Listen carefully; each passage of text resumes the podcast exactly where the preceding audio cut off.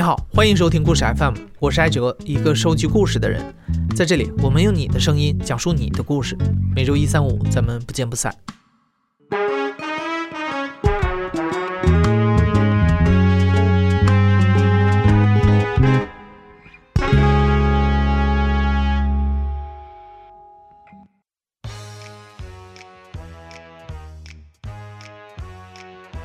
今年的双十一刚过啊，不知道你有没有剁手？那天我问了故事 FM 团队的同事，我说你们平时都从哪儿买便宜的东西啊？他们跟我说，最近有一个卖口红的网络主播叫李佳琦，特别火，特别会推销，几秒钟之内就能卖断货，听起来非常神。我平时不看网络直播，也不认识李佳琦，所以我还专门去网上找了李佳琦的视频。我一看，哎，这不就是我小时候看过的电视购物吗？而且它的画面拍摄看起来好像还要比电视购物粗糙一些。那为什么网络主播现在这么火？当年那些电视购物的主持人都跑哪儿去了？他们现在又过得怎么样呢？大家好，我是路人甲，我现在从事的呢是一个电视购物的主持人。我现在三十六岁，从事这份工作呢大概已经有接近十年的时间了。在研究生期间，路人甲因为干净清爽的外形，曾经出演过像士力架、肯德基等产品的电视广告，算是半只脚进了广告界。当时路人甲一心想要成为新闻主播，冥冥之中，这段经历也算是给未来的广告人生埋下了伏笔。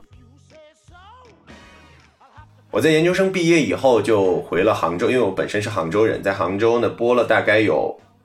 六个月左右的新闻，而且是六点半以后的新闻，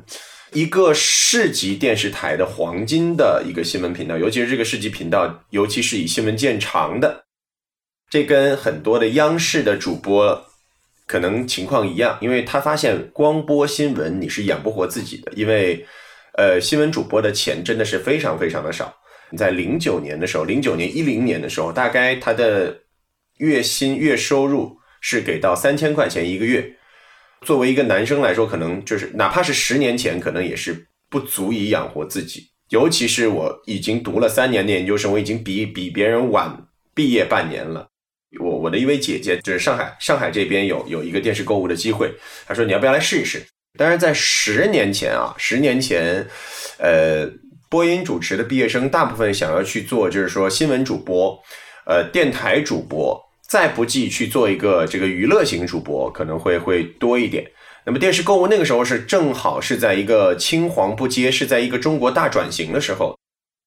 欢迎侯总，你好，主持人好，全国大家好。最好的车工就是博芬的八星八件车工，所以今天价格到底是九九八，不到一千块，不是九百九千九百八，是九百九十八块。我要跟所有的全国观众同胞报告。两克拉巨钻八星八件伯芬车工的八星八件水晶钻，我在那边敢敢发誓，看到没有？你到全国所有的地方，你绝对绝对博芬的品牌绝对买不到一千块以下的东西。如果你在全国所有博芬的专柜，你发现博芬有一千块以下的东西，今天全部不用钱，因为今天是破盘价。这个价格九九八，再让博芬在中国打下滩头堡，立竿见影的。谢谢张建立，是你帮我讲一下，到底这种车工卖九千九百八合不合理？绝对不合理。说起电视购物啊，可能大多数人的记忆还停留在刚才听到的这种在电视剧中间插播又浮夸又洗脑的广告节目。这种受台湾地区电视购物风格影响，甚至就是由台湾制作的购物广告，叫卫视购物，简称卫购，在很长的一段时间里占据着电视购物的半壁江山。不过，卫购上卖的大多数都是假货，欺骗一次消费者就是对消费者进行一次信任的摧毁。卫购的时代也随之没落下去。路人甲进入电视购物这一行的时候，正好是韩国模式进入中国的黄金时期。韩国的电视购物相比之下没有浮夸的主播，节目更注重干货和场景重建。从商品的挑选到消费人群的精准投放，每一步也都严格把关。而电视购物主持人的三寸不烂之舌啊，也有一种神奇的魔力，会把你牢牢地锁住在屏幕前，不知不觉的就下单。我上的第一场直播是跟我们公司一位非常非常资深的女主持一起卖了一个男女款的羊绒衫，啊，那款羊绒衫我至至今记忆很清楚，它是百分之九十八以上的羊绒，而且用到的是美利诺羊毛。我记得非常清楚，我那一场节目全场说话没有超过十句，因为电视购物是直播，而直播节目当中，电视购物最怕的就是出现冷场。就假设啊，我们在大卖场突然出现五秒钟，你耳朵里听不到任何的声音，你会不会觉得哇，什么情况？电视购物就是这样的，就是当两人你一来我一语，你一来我一语，哒哒哒哒哒哒哒哒哒哒，突然停下来，好，这个所谓的就是行话就叫做场子冷了。而我那个时候呢，倒真的不是紧张，因为刚刚上电视购物，肚子里是没有那么多的一些套词儿和水词儿做准备的啊。这个价格很划算，你看这个羊毛衫啊，穿在身上真的是非常非常的暖和。这种是套词儿水词儿，穿羊毛衫谁不暖和？因为肚子里没有一些套词儿和水词儿，所以那个资深的主持人掏话给我的时候，或者说是该我接话的时候，我会反应了零点几秒，而出现零点几秒的这个空白，那个主持人就会觉得哦。是不是他没有接住？然后他就会补去补这个空间。我刚想开口说的时候，那位主持人好就已经开始当当当当当当当当当当当开始第二句了。所以我在那一场是觉得超级挫败感，甚至一度会觉得哇，我是不是不太适合电视购物主持？渐渐渐渐带了你胆子大了以后，并且你从事电视购物时间长了以后，你肚子里就会储存很多很多相类似的话术。我现在可以明确的说一下，就是你随便给我个东西，你让我说个五分钟不停，没有问题。我觉得就是不是电视购物主持人啊，如果说想要提升一些即兴口语的一些即兴表达的朋友们，也可以学习一下这个小练习，叫做口头写生。走在马路上，用嘴巴说出你所有看到的东西，并且形容精准。比如说走在马路上，我们可以看到啊，我前面走开过一辆车。啊，这是一种形容。如果说是经过训练的口头写生者，他会说：“我走在马路上，我现在看到一辆车，这辆车是黑色的。仔细看它的车牌，好像是奥迪。那么从这辆奥迪的车速上面来看，应该是一个中年人开的这辆车，因为它的车速不快也不慢，离前车的距离大概是一个半车位的距离，说明这开这辆车的人并没有在赶时间。如果赶时间的话，他一定不会留这么长的车距。这是一种形容方式。”这是一种习惯性的形容方式。第一，你说话的时间很长，可以把空间撑满。第二点呢，你描绘的非常的细致，而且就是它可以给到你一个相对来说独特的视角去发掘你看到事物当中的一些细节的部分。我们仔细去看电视购物主持人，他会对这个产品真的是非常的了解，很熟悉。因为我们需要深入的去了解这款产品，基本上百分之八十的产品到我们的手上，我们必须要先试用。就是可能做电视购物的人的性格就有一种，就是打破砂锅问到底的这种。我看到一个东西，我不知道，我会如果说我是需要，因为工作需要，我会就是反复去问为什么，怎么解释，至少我要给自己一个逻辑链条，我要我要圆得回来这句话。有些就圆不回来，那我就会质疑它。大概是这个样子的，其实并不需要是强记忆。比如说，我我之前就碰到过一个叫做懒人运动仪，我当场就提出质疑嘛，就是他认为啊，脂肪互相摩擦会产生热量而起到减肥的效果。我说好，所谓的懒人运动仪，现在在我国台湾地区，包括说在很多的这些电视购物卖的非常好。我是一名呃有美国认证的 ACE 的注册教练。所以，我从清楚的从解剖学的角度来给大家分析的话，这一款产品不仅仅不能减肥，并且会造成你的内脏的移位和骨骼的偏移。所以，如果各位看到电视购物在卖的话，也不要买；在某网站上看到的话，也不要买。那么，在开会的时候，我就提我就提出有这个质疑，然而厂商并不能回答。那么，我就跟我的领导说，我不管别人能不能够被说服。我不能够说服我自己，至少我可以做到我不做这个节目。那领导也表示理解，呃，因为就是如果一个主持人连自己都不信任这款产品的话，那么肯定这个节目也是做不好。这就是为什么有些女生她就是去卖保健品，她就去卖珠宝，因为她会对于珠宝，比如说珍珠项链呐，包括说钻戒呀等等等等的这些东西呢，她们从女性的角度来说，她们感性会说的非常好。比如说哇，这个珍珠项链挂在你的身上。他会描绘场景，想想看，在年终尾牙的时候，你一出门，一坐下，把外套一脱，那一串项链上面的十一克拉的钻石闪耀出来的光辉，这就是你的光辉。他会这样去形容，这是很多女性会想这，但是你你你自己去想想看，如果说这句同样的一句话，相对来说比较阳刚的男性啊，相对来说比较阳刚的男性说出来，观众会觉得怪的，因为这是观众心理学，他一定认为这句话应该是阴偏阴柔向的人说出来的话。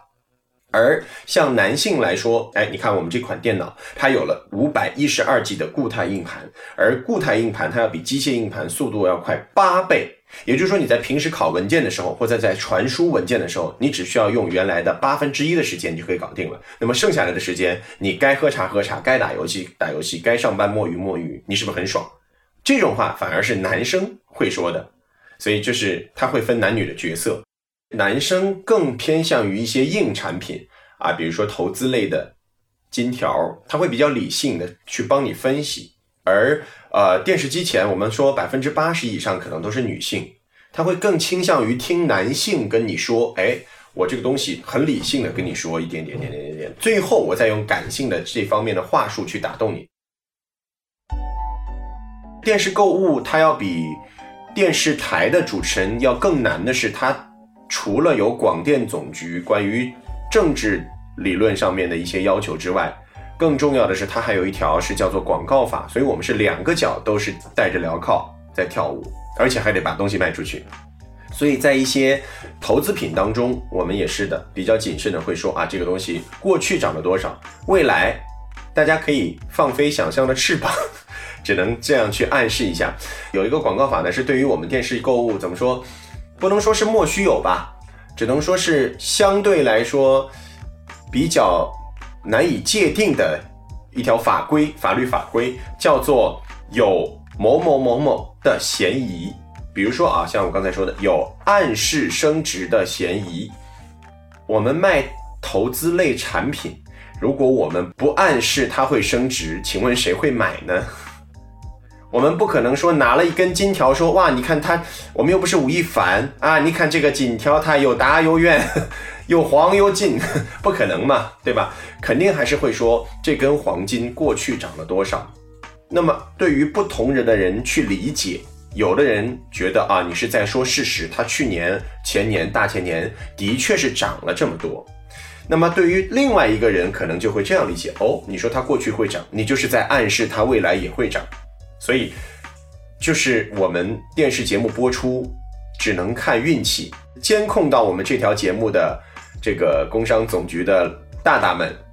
是不是心情好？心情好呢，他可能就放我们一马；心情不好呢，他就觉得我们这在暗示升值。所以这个也是一个比较难的地方。其实现在最好卖的肯定是食品和保健品，虽然说它的利润没有像。啊，珠宝类、保健品类的那么的高，但是食品是快消品，它单价相对来说也比较低。就像你看啊，就是李佳琦卖口红肯定卖不过他卖螺蛳粉，为什么？因为螺蛳粉可能几十块钱我就买一袋了，那么它整个的销量会很高，而数量上去以后，这个金额和利润还是相对来说比较好，而且相对来说食品不容易踩一些广告法的红线，食品也很好卖。就是，所以我就是为什么特别羡慕那些做食品的主持人，因为他们又能吃，而且销量还好，工资还高。对，像我的这个品类，可能就是更偏向于是一些比较难卖的，因为你如果说是卖一些数码的话，你要记很多的参数；卖一些装修的话，会有很多的这种这种知识点。但是吃的只需要吃而已嘛。但是我我我个人觉得，因为我也曾经卖到过一次销量特别好，卖一个对虾仁儿卖到特别特别的火爆，大概。达标率百分之一千吧，二百九十八块钱一份，大概卖到了六十多万吧。但是我觉得这个真的是时也命也，因为这种东西，这种成功是不可复制的啊。第一，那天话术可能特别好；第二点，天气要好。电视购物主持人一定是看天吃饭的，天气一定要下雨或者下雪。那一天正好是上海下大雪，没有办法出去买菜，所以开机率就高。第三点呢，那一天厂商也给力，所以要综合几个因素。都市传说这种事情，就是销量神话这种事情，一定是这个不可复制性。因为购物节目有时效性，所以我们看到的每一场电视购物都是直播。但对于直播，哪怕事前你再仔细的推演，或者经验再丰富的节目主持人，也难免会碰到突发的情况。遇到突发情况，如何救场，就成了考验电视购物主持人优秀与否的一项重要指标。电视购物主持人可以除做除新闻主播和访谈类主持人之外所有的活，主持人的活，因为他们的反应能力和视角，以及是对于细节的把控程度，应该来说是优于很多的现在的所谓的主持人。临场反应的事情，这个小故事太多了，我说两个吧。呃，一个是我自己的。我在卖一个康宁碗，康宁碗有一个最大的卖点，它是不易碎，因为它是一千多度的玻璃烧制，它相对来说结构比较稳定。然后呢，来我们来看做实验，然后嘉宾拿起一管，啪碎了。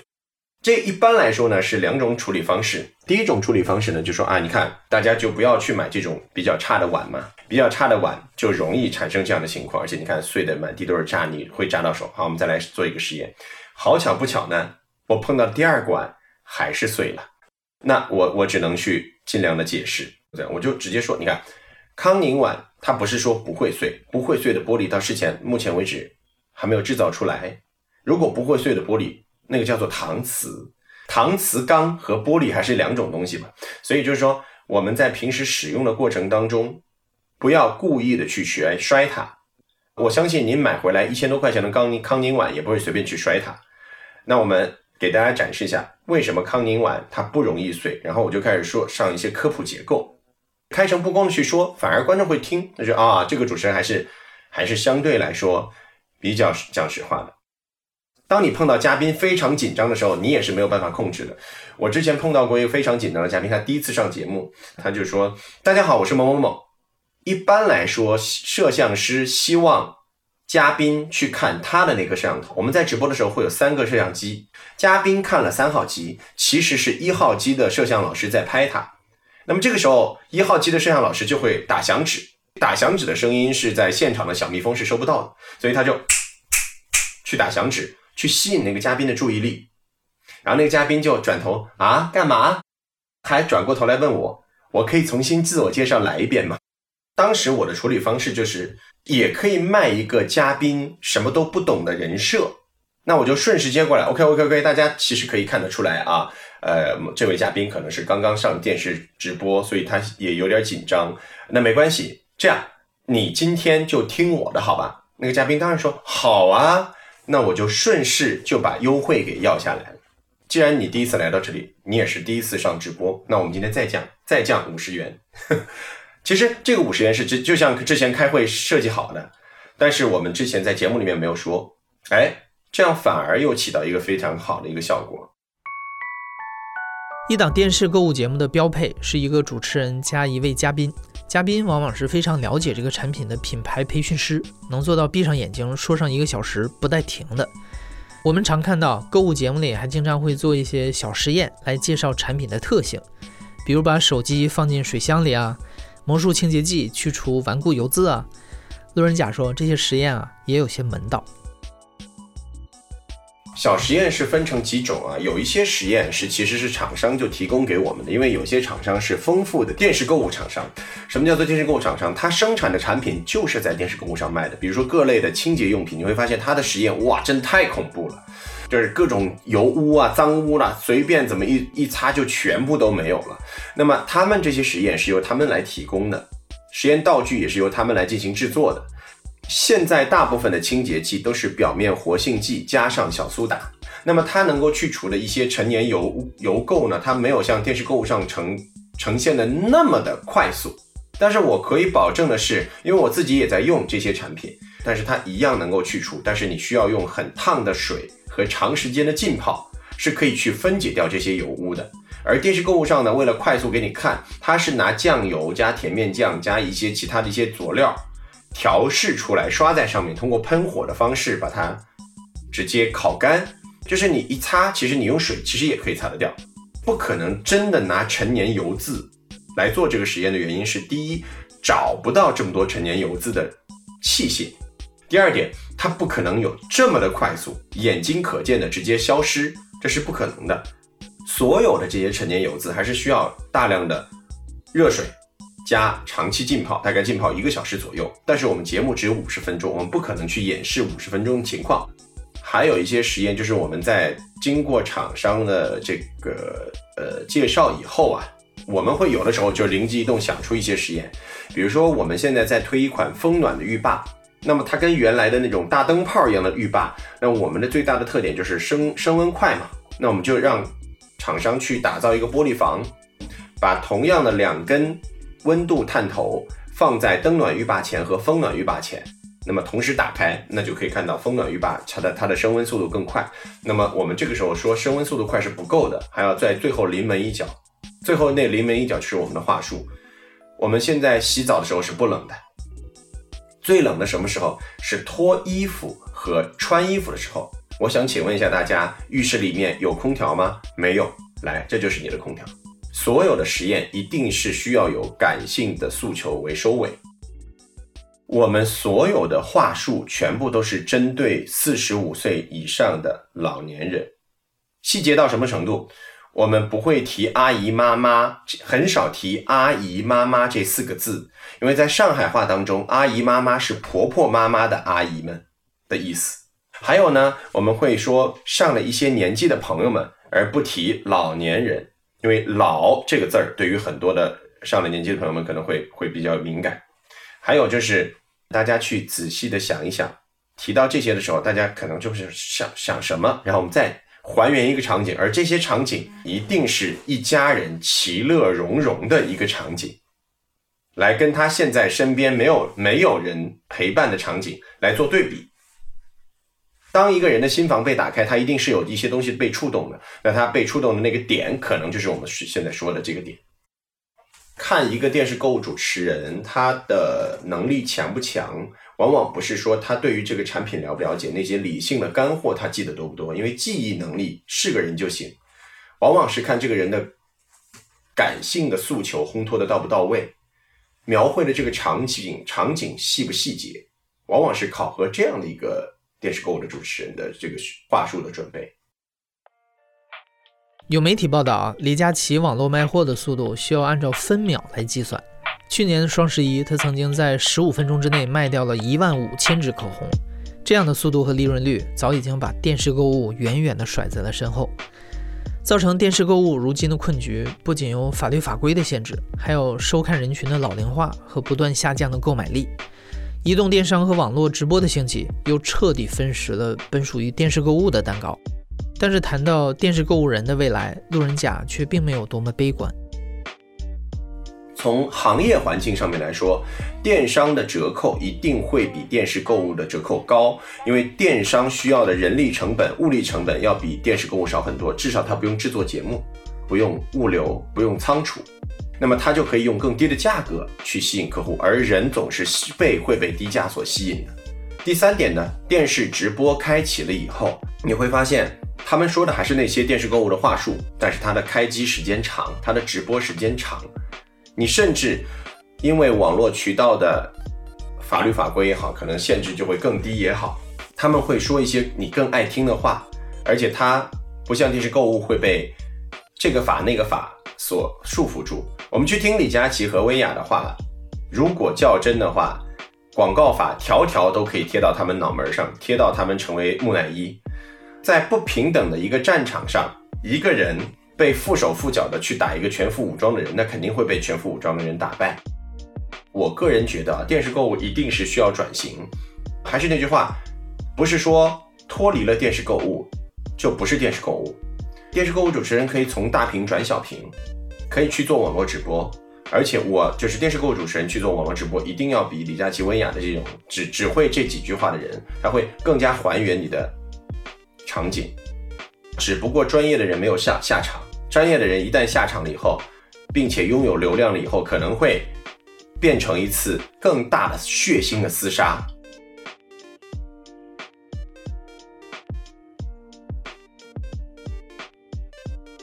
你现在正在收听的是亲历者自述的声音节目故事 FM，我是主播哲。本期节目由野捕制作，声音设计孙泽宇。